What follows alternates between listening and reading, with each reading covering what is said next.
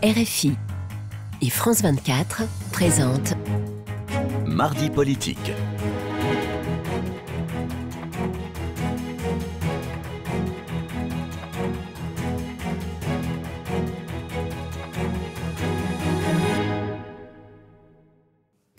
Bonsoir, c'est l'heure de mardi politique sur euh, France 24 et RFI. Bonsoir Frédéric Rivière. Bonsoir Rosine, bonsoir à tous. Et ensemble, nous recevons Manuel Bompard, député des Bouches-du-Rhône et coordinateur de la France Insoumise.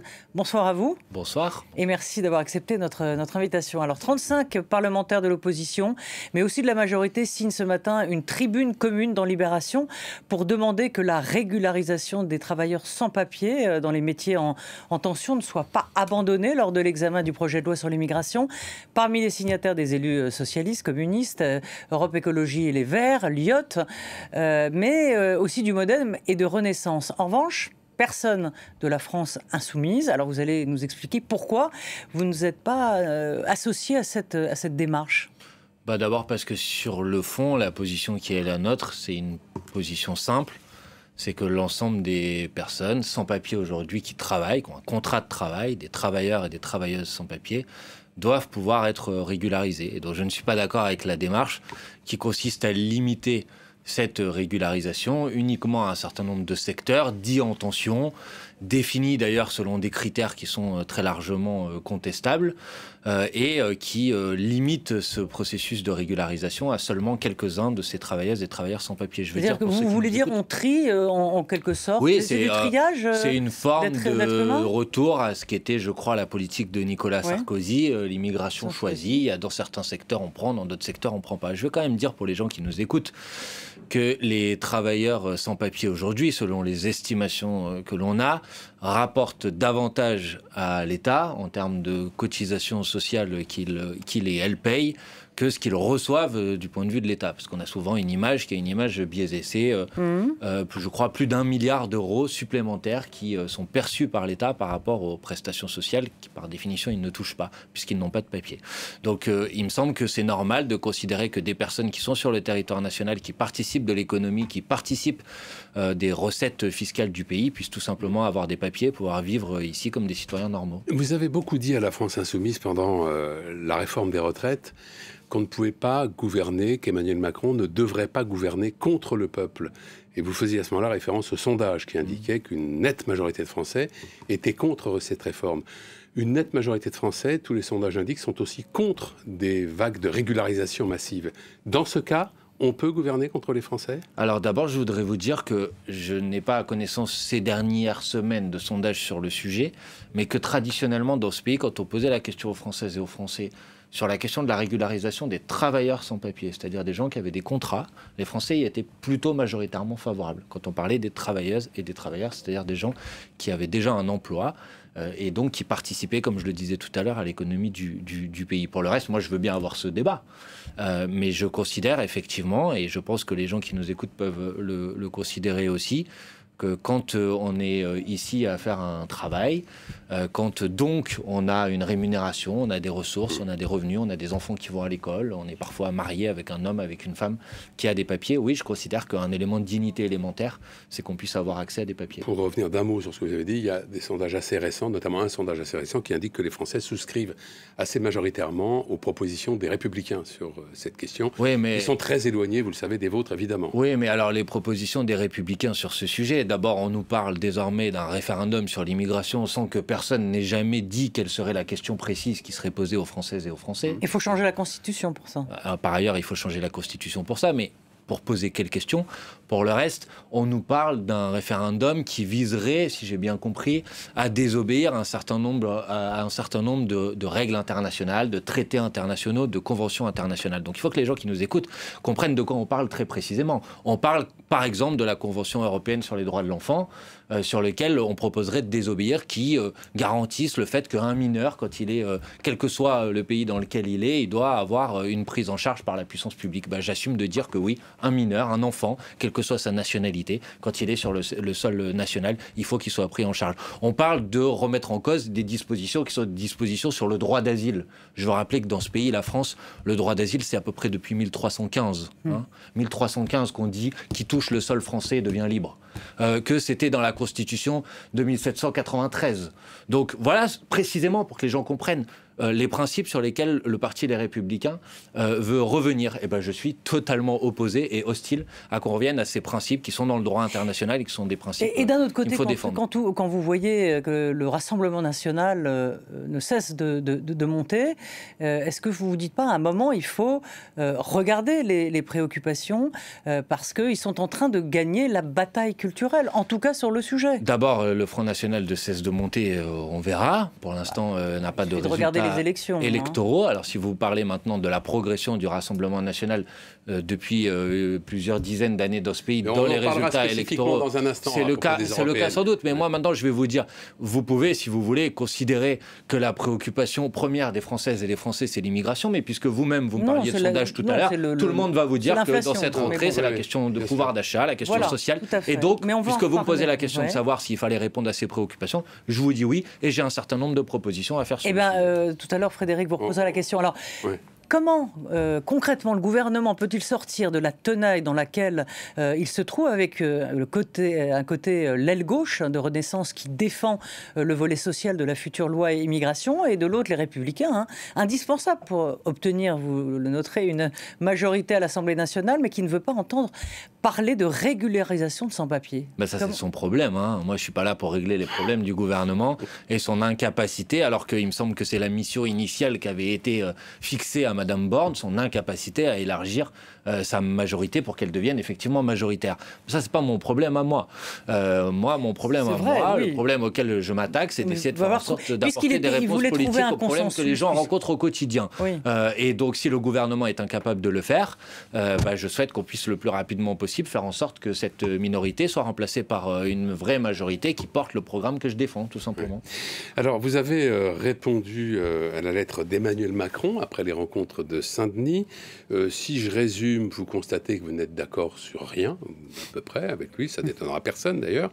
Euh, vous n'exprimez pas non plus une très grande envie de prolonger ces discussions lors d'une nouvelle session euh, qu'Emmanuel Macron propose euh, pour l'automne. Est-ce qu'au fond, vous avez l'impression d'avoir perdu votre temps et la conviction que vous continueriez à le perdre si vous prolongiez ces discussions? Bon, Que je continuerai à le perdre si je prolongeais cette discussion, manifestement oui puisque moi, je suis participé à ce, premier échange et euh, le président de la République avait invité les responsables des formations politiques. On a considéré que dans euh, cette période particulièrement difficile, cette rentrée particulièrement difficile, il y avait un certain nombre de vérités à aller lui dire euh, les yeux dans les yeux, j'ai envie de dire. C'est ce que nous avons fait sur le fait que s'il voulait un référendum, il bah, fallait commencer par poser la question du référendum sur les retraites, parce que c'est ce que les gens ont attendu pendant des mois et des mois cette année. Sur le fait que l'augmentation des prix alimentaires était intenable et qu'il fallait des mesures de blocage des prix, d'encadrement des marges, sur le fait que les salaires étaient trop bas pour pouvoir vivre dans ce pays et qu'il fallait que le mhm. président de la République prenne des mesures euh, et des décisions politiques pour faire en sorte qu'on puisse agir sur le niveau des salaires. Bref, il me semblait nécessaire d'aller lui dire ça. J'observe que le format était lamentablement monarchique, excusez-moi de le dire comme ça, c'est-à-dire euh, il y a des cadres euh, institutionnels dans ce pays dans lequel s'exerce la démocratie. Qu'est-ce qu'il y avait de monarchique bah, Le président de la République décide de contourner l'ensemble des institutions existantes. Écoutez, si vous voulez. enfin, vous n'y êtes pas allé euh, sous la menace de baïonnette. Non, je ne suis pas allé sur la menace de baïonnette. Le président de la République a le droit de recevoir les responsables des différentes formations politiques. Mais quand on commence à dire qu'on va mettre en place des groupes de travail sur, un sur tel sujet ou sur tel sujet, excusez-moi de vous dire, de vous rappeler que si on veut discuter de propositions de loi dans ce pays, il y a une Assemblée nationale, il y a un Sénat, il y a des groupes politiques qui y sont représentés, il y a la possibilité de déposer des amendements et on n'a pas besoin de se réunir pendant 12 heures à huis clos avec le président de la République pour qu'il puisse dire ça j'aime bien et ça j'aime pas. Ben, excusez-moi, c'est pas ma conception de la démocratie. D'un mot, euh, Emmanuel Bompard, dans cette réponse à Emmanuel Macron, vous parlez des émeutes qui ont secoué la France en juin dernier et justement vous ne parlez pas d'émeutes, vous dites les révoltes populaires. Hmm. Euh, Comme nous le disons depuis le début. Vous savez, oui, combien les mots ont de l'importance. Quand vous dites révolte populaire, est-ce que ça veut dire que vous considérez qu'il y avait une légitimité dans cette violence qui s'est exprimée? Non, mais moi j'ai dit déjà, et de manière très claire euh, et sur tous les tons, que je ne pouvais pas être d'accord avec le fait qu'on s'en prenne à une école, qu'on s'en prenne à un commissariat, qu'on s'en prenne à une personne. Je ne dis pas ça. Mais je voudrais bien que dans le débat auquel on assiste sur ce sujet, euh, on n'évacue pas, comme le fait le président de la République et un certain nombre de commentateurs et de formations politiques, le fait générateur de ces événements. Et le fait générateur de ces événements, c'est le fait qu'il y a un jeune homme mm. dans une voiture parce qu'il a refusé d'obtempérer, qui euh, s'est fait euh, tuer par un policier. Voilà, ça, c'est le fait générateur de ces événements. On peut faire comme s'il n'avait pas existé, mais c'est ça qui a produit la suite des événements. Donc, si on veut avoir une réponse à ces événements, bah, il faut s'attaquer aux faits générateurs et donc à la question des relations dégradées entre la police et une mm. partie de la population. Et c'est le sujet, ce que je dis dans la lettre d'ailleurs, que malgré les interventions que nous avons été plusieurs à faire devant le président de la République, le président de la République a tout simplement gommé cette discussion de son relevé de conclusion. Je trouve que normalement, dans un relevé de conclusion, on dit a, les il sujets qui ont été évoqués. pendant cette réunion où il a pu euh, euh, vous avez pu vous exprimer Non, on a pu s'exprimer. Les gens euh, croient que euh, M. Macron a parlé pendant 12 heures. Non, parce, que, non, parce que certains veulent cultiver l'image de M. Macron extraordinaire, capable de parler pendant 12 heures. Bon, je trouve ça assez ridicule. la vérité, c'est que le président de la République a fait des introductions, que les différentes formations politiques, il y en avait une dizaine qui étaient représentées, ont fait des interventions assez longues où elles ont présenté leur manière de voir les choses et les propositions qu'elles avaient sur la table, et que le président de la République disait à la fin, ça je prends, ça je prends pas. Bon, voilà. Est-ce que c'est pas non plus quand même, un, vous dites c'est un exercice de, euh, quasi monarchique, mais c'est pas un, exercice aussi de, de démocratie, c'est-à-dire que de recevoir, de pouvoir parler notamment des sujets de politique étrangère, euh, parce que la plupart du temps. Euh, madame, moi je demande depuis des années et des années que sur les sujets de politique étrangère, comme la Constitution le permet, on puisse avoir des débats à l'Assemblée nationale. si, mais il faut être informé pour ça. D'accord, mais les députés, ils peuvent être informés euh, de la situation internationale. Mais, je, réponds à votre question. je ne reproche pas au président de la République d'avoir invité les responsables de partis politiques pour leur faire un point sur la situation internationale. Je lui reproche d'avoir mis en scène une nouvelle opération de communication à laquelle nous sommes d'ores et déjà habitués depuis des années. On a eu le grand débat, on a eu la Convention citoyenne pour le climat, où il fait semblant qu'on va discuter et décider tous ensemble, et à la fin, il décide tout seul. Vous ne serez pas, vous serez pas d'accord Mais je ne suis pas le seul. Euh, vous remarquerez, parce qu'à la limite, vous pourrez dire les insoumis, vous n'êtes jamais content, mais vous remarquerez que je ne suis pas le seul à exprimer euh, cette défiance et ce rejet de cette forme-là. J'ai entendu d'autres oppositions dire la même chose que moi. Alors aux européennes, euh, vos, partenaires euh, de la NUPES veulent partir sur leur propre bannière. Vous avez proposé aux écologistes de, prendre la tête de liste, mais vous avez une réponse ou, pas? Bah, Pour l'instant, la réponse, vous la connaissez, c'est qu'à ce stade, les écologistes euh, veulent euh, partir sur une liste euh, des écologistes aux élections européennes. Et je pense que c'est une erreur. Je pense que c'est une mauvaise décision. plus les frères si à moi finalement. De, non, je pense que si nous voulons être en mesure de remporter les élections européennes, et c'est mon objectif, alors je pense que c'est plus facile d'y arriver s'il y a une liste commune de la NUPES. Et j'observe, parce qu'il y a des bonnes nouvelles, que les organisations de jeunesse de la NUPES ont discuté pendant l'été, se sont mis d'accord sur un programme partagé, et que donc tous ceux qui disent c'est pas possible parce qu'on n'est pas capable de se mettre d'accord sur le programme se trompent, puisque les organisations de jeunesse ont réussi pas elles qui sont au pouvoir. Non, mais très bien, mais, l'argument qui nous est opposé sur l'idée que ce ne serait pas possible parce que nous ne serions pas en capacité de nous mettre d'accord, cet argument est tombé par le fait que cette initiative des organisations de jeunesse ait vu le jour. Alors, à propos des européennes, c'est la liste du RN qui est donnée en tête pour, les, pour ces élections en juin prochain. Euh, un sondage tout récent, via Voice, qui avait été publié par Libération, révélait que l'image du RN et de Marine Le Pen s'était euh, assez sensiblement améliorée euh, en termes de compétences, en termes de crédibilité. Et c'est désormais LFI qui apparaît comme un mouvement plus inquiétant plus radical, ce sont hmm. les termes, vous avez vu ce sondage. Euh, est-ce qu'après la dédiabolisation, le RN est en train de gagner la bataille de la respectabilité et en partie grâce à vous? Non, euh, d'abord. Par effet de contraste. Oui, enfin, d'abord, je veux vous dire que vous avez dit tout à l'heure, en introduction de votre longue question, euh, que euh, aux élections européennes, la liste du RN a été annoncée en tête. Je vous dis que ce n'est pas vrai, puisque dans l'hypothèse où il y a une liste commune de la NUPES, tous les sondages, sans aucune exception. cette hypothèse. D'accord, mais tous les sondages, sans aucune exception, disent que dans à ce moment-là, c'est la liste de la NUPES mm. qui remporterait ces élections. Non, mais ce n'est pas un petit paramètre. Mm. Donc, je me permets de le préciser. Pour le reste, inquiéter, ça dépend inquiéter qui moi, il y a des gens, effectivement, que j'ai envie d'inquiéter, ceux qui euh, euh, accumulent euh, l'ensemble des richesses de ce pays au détriment du plus grand nombre, ceux qui ont vu leurs dividendes cette année augmenter encore de 13%, alors que les Français tirent la langue pour finir les fins de mois, ça ne me dérange pas de les inquiéter, pour répondre très précisément à votre question. Pour le reste, soyons un peu sérieux. Faire porter la responsabilité à la France insoumise de la progression du Rassemblement national depuis 30 ans dans ce pays, alors que c'est un mouvement politique qui existe depuis 7 ans, qui n'a mm. jamais été au pouvoir. Euh, euh, excusez-moi, si quelqu'un est responsable, c'est les différents partis qui sont, se sont succédés au pouvoir depuis 30 ans et qui, effectivement, ont conduit au résultat auquel on est aujourd'hui, c'est-à-dire que le Rassemblement national a mm. progressé.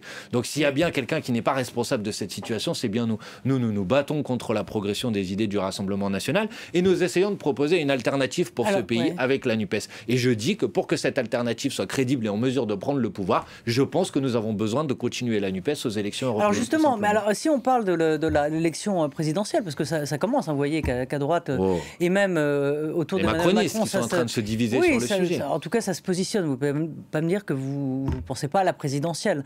mais dans cette perspective, est-ce qu'une candidature unique à gauche, les insoumis seraient-ils prêts à euh, soutenir un candidat qui ne soit pas LFI mais pour quelle raison? Enfin, pourquoi bah, sur le principe euh, Moi, je suis prêt à soutenir n'importe qui. Le problème, ah, c'est pas la candidature.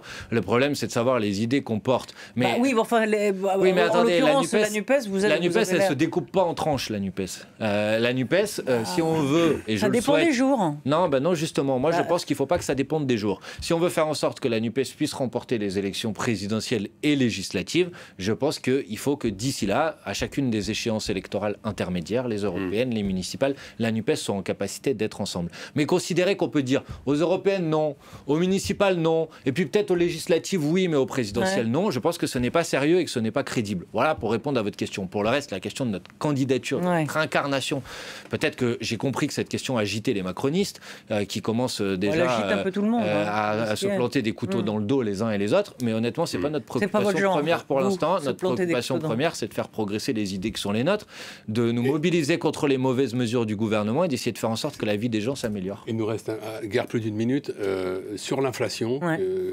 notamment. Alors il y a les carburants, bien entendu, mmh. mais il y a aussi tous les produits euh, alimentaires.